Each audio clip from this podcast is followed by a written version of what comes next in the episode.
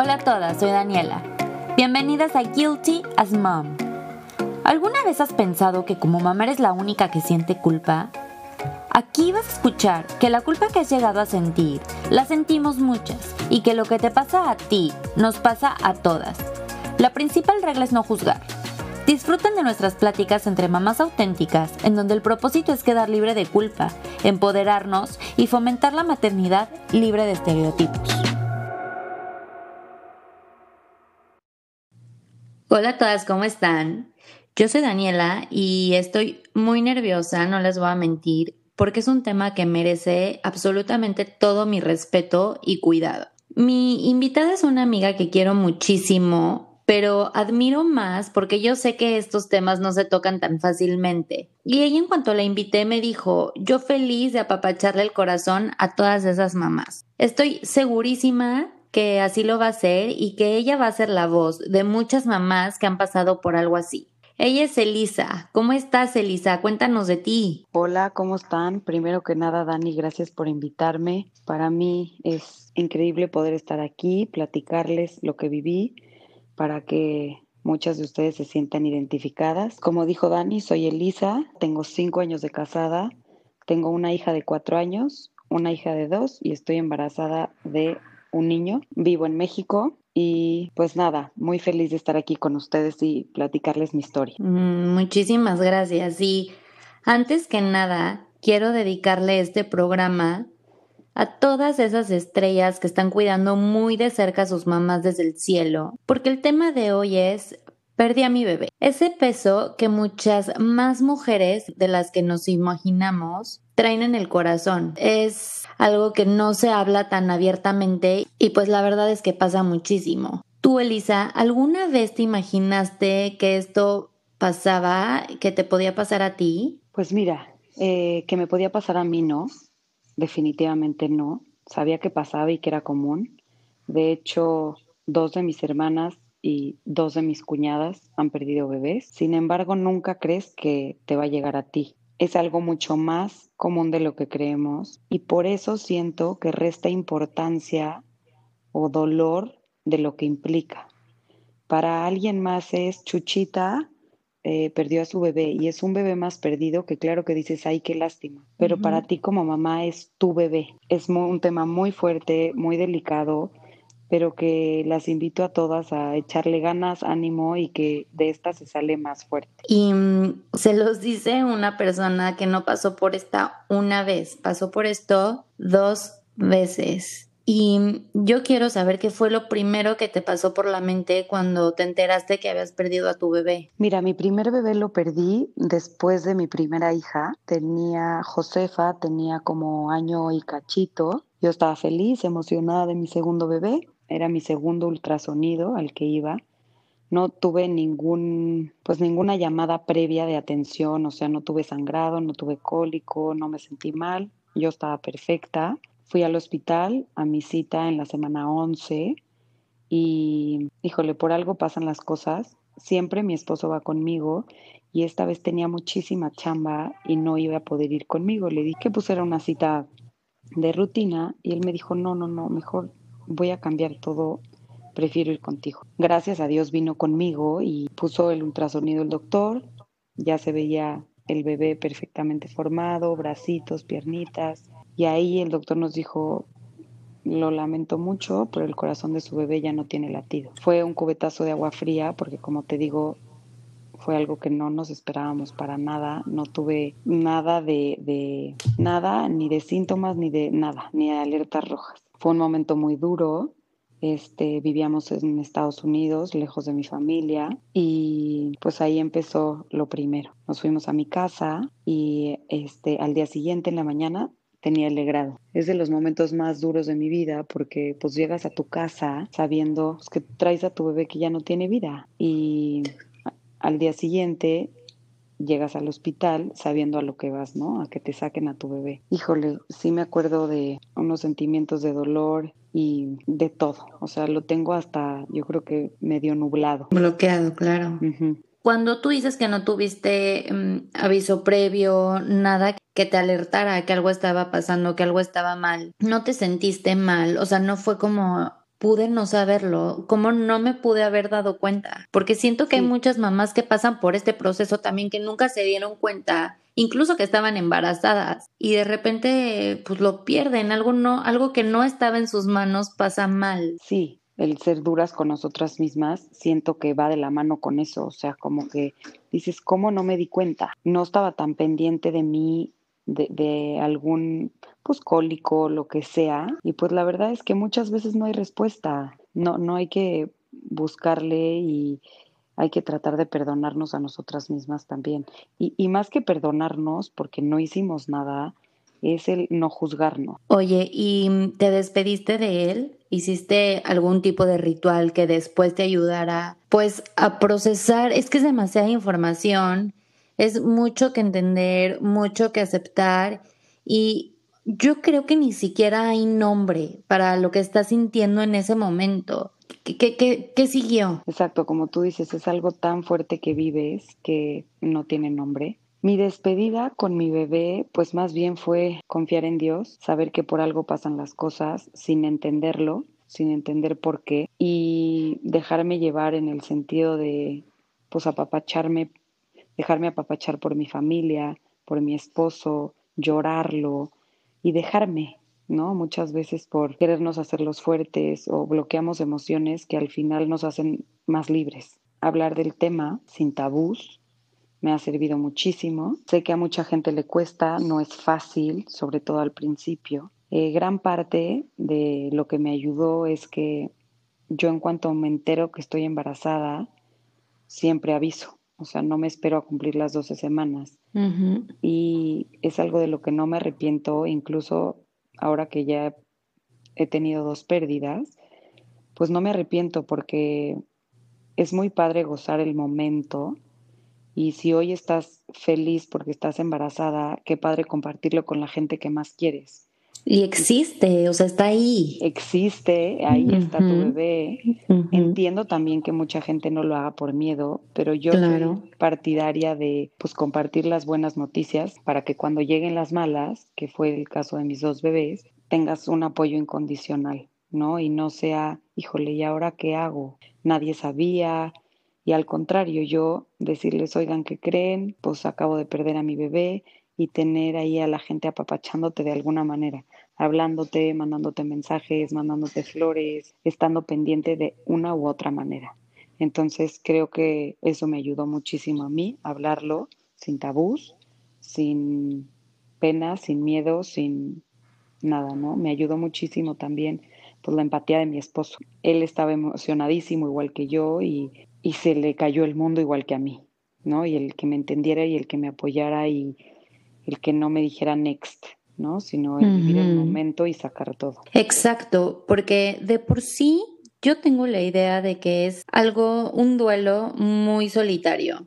Siento que es un proceso que, que muy poca gente entiende, muy poca gente se puede llegar a imaginar lo fuerte que puede llegar a ser, porque muchas veces es como, bueno, pero todavía no estaba formado, o, o, sea, nada más era la bolsita, o como muchas cosas, pero en realidad el sentimiento de ese momento al final es un hijo, al final es un bebé, y al final hay que darle su lugar, y como dices tú, la empatía del esposo y, y hablarlo y procesarlo como eso. Y además, se dicen tantas cosas por lo que esto puede pasar, eh, porque hiciste un esfuerzo, porque hiciste muchísimo ejercicio, porque no sé, o sea, yo creo que si las mamás nos pusiéramos a pensar en todas las razones por las que algo así podría pasar, la verdad es que siento que el desgaste emocional y mental sería demasiado, el tratar de encontrar una respuesta y a veces en este tipo de cosas es imposible, además. ¿Tuviste que tener algún tipo de reconciliación con tu cuerpo, contigo? ¿Tú sentías que algo habías hecho mal? ¿Sentías algún tipo de culpa por esto? En el momento no, no sentía culpa, pero sí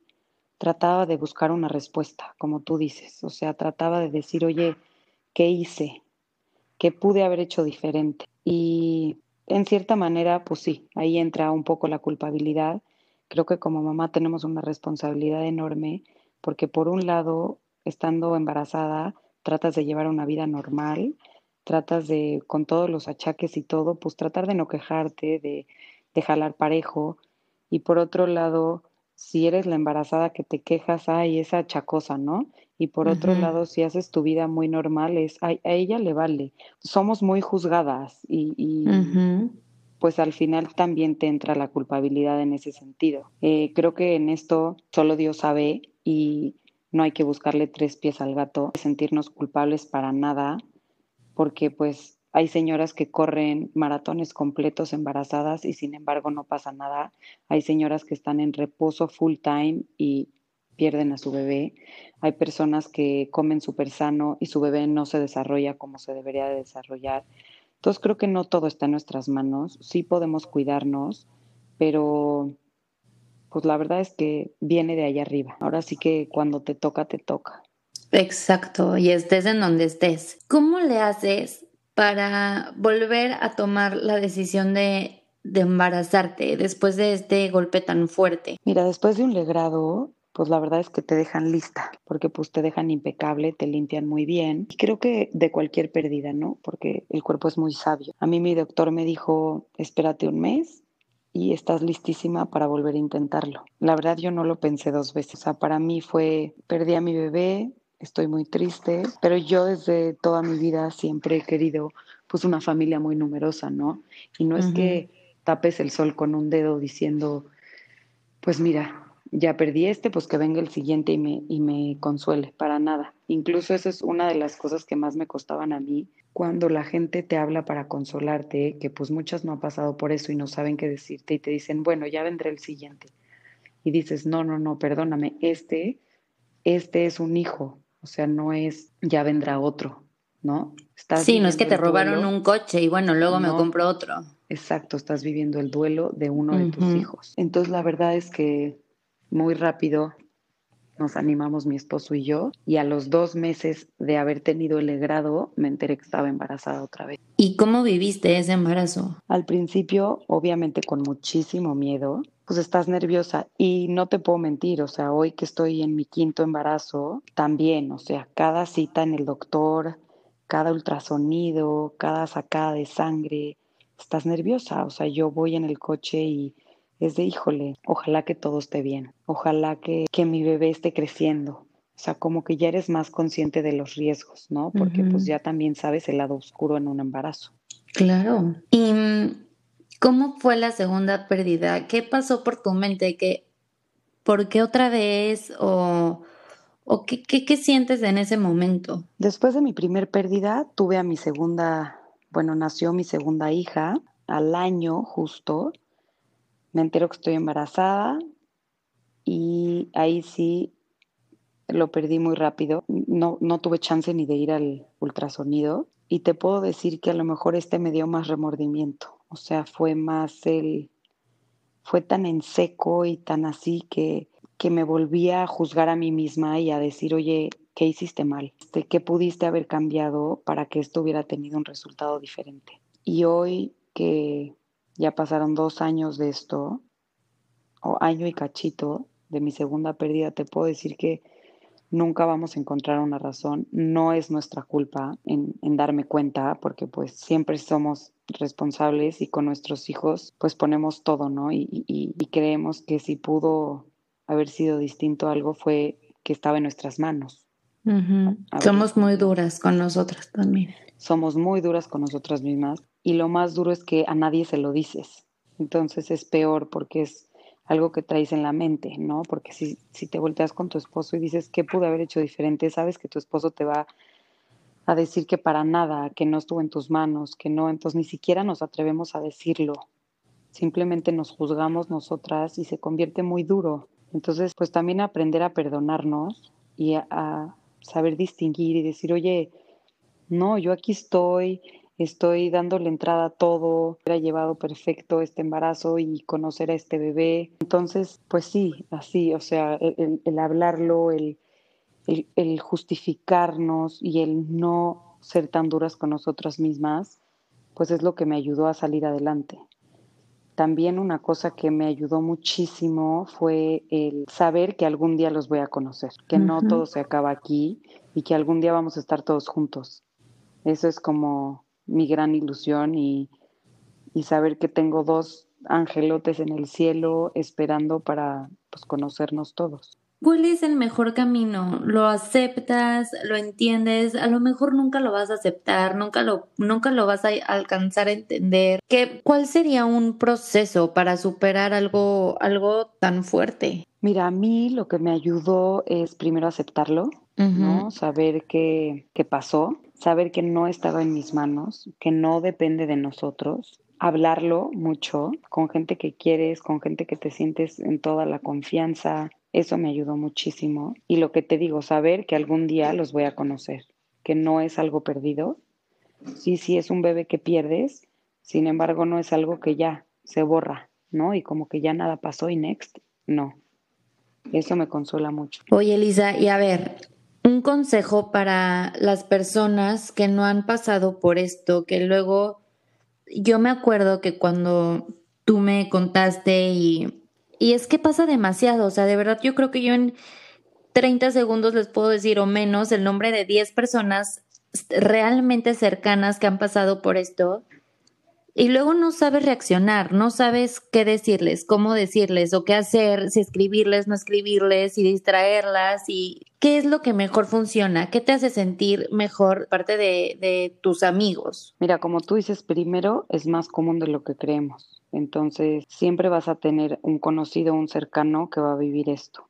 Entonces, primero, pues tratar de ser empático y saber que es un dolor muy fuerte y muy profundo, que aunque sea tan común, no quiere decir que duela menos. Y segundo, hacerte presente de alguna manera, eh, con flores, chocolates, llamada, mensaje, hacerte presente. No tienes que saber qué decir, simplemente estar ahí. Es normal no saber qué decir, sobre todo si no has pasado por eso o si pasaste y no lo has superado. Entonces, pues simplemente decir, oye, ¿cómo estás? Te mando mil besos y aquí estoy para lo que necesites. Muchas veces eso es lo que tú necesitas para a lo mejor llorarlo y, y, soltarlo todo. Lo que sí les digo es que por favor no vayan a hablar y decirles, ya llegará el siguiente porque eso sí te duele mucho como mamá, porque es como borrar tu pérdida con otro bebé que venga. Y para ti como mamá, pues cada hijo tiene la importancia que tiene y el valor y pues no, un bebé no se tapa con otro. Entonces nada más estar presente y decir aquí estoy